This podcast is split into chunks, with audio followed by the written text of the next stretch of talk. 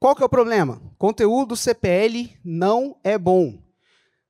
Beleza. O que, que significa o conteúdo do CPL não ser bom? Significa o conteúdo não mostra uma oportunidade dentro do CPL1. E se você ainda não fez o seu semente, se for fazer lançamento semente, a mesma coisa se aplica para o seu lançamento semente, tá?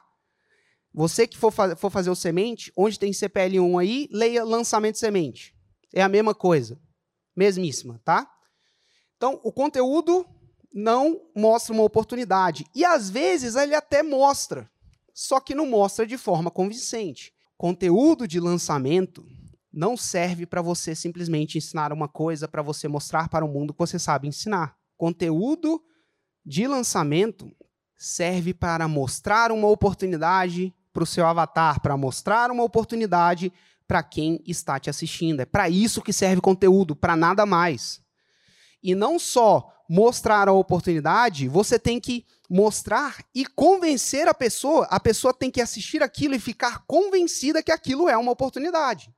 Se mostrar uma coisa e a pessoa não se convencer, não adianta nada. Então ainda não é só. Tem gente ainda que simplesmente mostra uma oportunidade, mas não mostra de forma convincente, como a gente vai ver. E aí a gente foi dar um passo atrás. Cara, será que a pessoa realmente sabe o que, que é uma oportunidade? Então vamos definir, vamos, vamos voltar para o fundamento, vamos voltar para o básico. O que, que é uma oportunidade? Oportunidade é uma circunstância vantajosa para a realização de algo. Tá? Traduzindo isso para um contexto de lançamento, colocando isso aqui, aterrizando isso na nossa realidade. Oportunidade é uma circunstância vantajosa para se chegar a Roma. Roma, sua grande promessa. Oportunidade é quando você mostra uma, uma circunstância vantajosa para a pessoa chegar lá. E o que, que é vantajosa? É algo que pode tornar a jornada da pessoa chegar a Roma rápida, segura, simples, confortável, barata, eficiente ou fácil.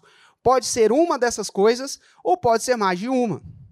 Pode ser uma circunstância que torne a jornada mais rápida, mais barata e mais fácil de se chegar a Roma. Se você ensinar isso para uma pessoa, você está ensinando uma oportunidade. Então pode ser mais de uma, precisa ser pelo menos uma. E o que que não é uma oportunidade? Isso é importante vocês saberem também. Não é uma oportunidade você ensinar um conteúdo que é puramente técnico. Ensinar um conteúdo puramente técnico não necessariamente é uma oportunidade. Inclusive, na maioria das vezes, não é uma oportunidade. Quando você entra técnico demais, na maioria das vezes, você não está ensinando uma oportunidade. Por que, que ensinar uma coisa técnica não é uma oportunidade? Porque quando você ensina uma coisa técnica, você está ensinando como fazer alguma coisa. Só que você não está mostrando que aquilo ali é necessariamente uma. Na maioria das vezes, aquilo que você está ensinando não é uma circunstância vantajosa para chegar a Roma. E, as, e, e, assim, nos raros casos que é, você não está conectando aquilo ali, você não está mostrando, ó, quando você sabe fazer isso, fica mais fácil chegar na Roma, porque fica mais rápido, mais, mais eficiente, mais barato, o que quer que seja. Então, ensinar coisa técnica, gente, não é uma oportunidade por si só, a não ser que ele cumpra os critérios que a gente vai ver aqui agora. Boa parte das vezes não é. Então, vamos ver um, um exemplo aqui didático disso acontecendo. O Fabrício de Souza, nicho de natação para bebês, a ruma dele é: eu ajudo professores de natação a faturarem 15 mil por mês. Pô, puta Roma, tá de parabéns com a Roma. Só que a gente chega lá no, conteúdo, no, no, no CPL1 dele e olha o conteúdo que ele ensina. Vamos então dar início aos fundamentos das melhores técnicas de mergulho para bebês. Para você entender qual é o passo a passo para a gente saber a hora certa de mergulhar, nós temos que começar falando sobre a ambientação, que ela faz parte da progressão de ensino do bebê e é o primeiro passo que a gente tem que observar para poder realizar o primeiro mergulho. A ambientação ela consiste em sabermos quais são as restrições que esse bebê apresenta antes de iniciar a adaptação à nova rotina na piscina.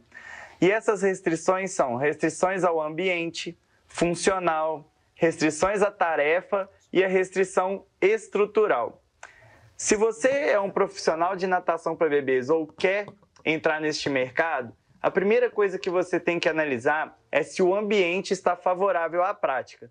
Se a piscina está aquecida ou se ela está fria, se a piscina é coberta ou descoberta, se o barulho que está acontecendo na região próxima ao ambiente está afetando o bebê, se ele está gostando ou não. Você entende? Ele entrou em coisa técnica. ambientação, temperatura da água, o ambiente em volta, o humor do bebê. Tá mostrando ali o que fazer nos primeiros mergulhos do bebê. Só que o que, que arruma dele? Eu ensino professores a faturarem 15 mil por mês com natação. Cara, o que, que isso tem a ver com 15 mil por mês? O professor de natação ou o aspirante a professor de natação vai ver isso e provavelmente ele vai achar muito interessante. Às vezes a pessoa vai olhar e falar assim: putz, que aula legal! Só que você não criou oportunidade nenhuma na cabeça dele. E ele não vai comprar. Então você está falando um monte de coisa técnica, só que você não está conectando isso com a Roma. Não está mostrando uma oportunidade.